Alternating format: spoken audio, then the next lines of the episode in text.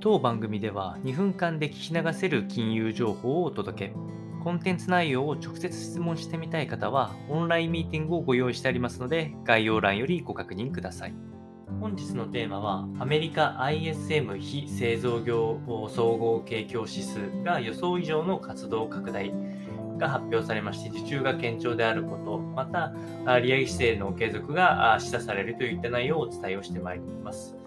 3月3日に発表されましたアメリカの ISM の非製造業、え総合景況指数というのが前月から若干、え数値としては低下したものの市場予想を上回る拡大を見せました。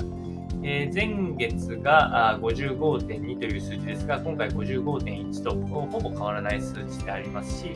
マーケットのコンセンサスは54.5と結構低下を予想していたところ、やはり雇用状況非常にいいということが分かってきました。2月に単体におければ、この水準というのは1年ぶりの高水準となっております。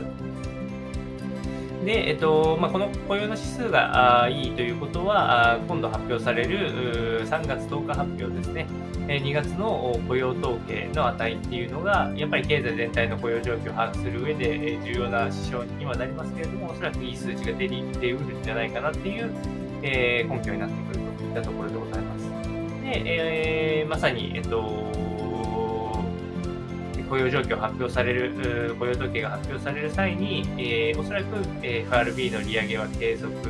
えー、さらに強く踏み込めば、25ベースポイントの利上げではなく50、50ベースポイントの強い利上げで、えー、景気の加熱を抑えていくという可能性もまだ秘めているようなデータが出てきたと思いますので、3月の経済指標も確認してまいりましょう。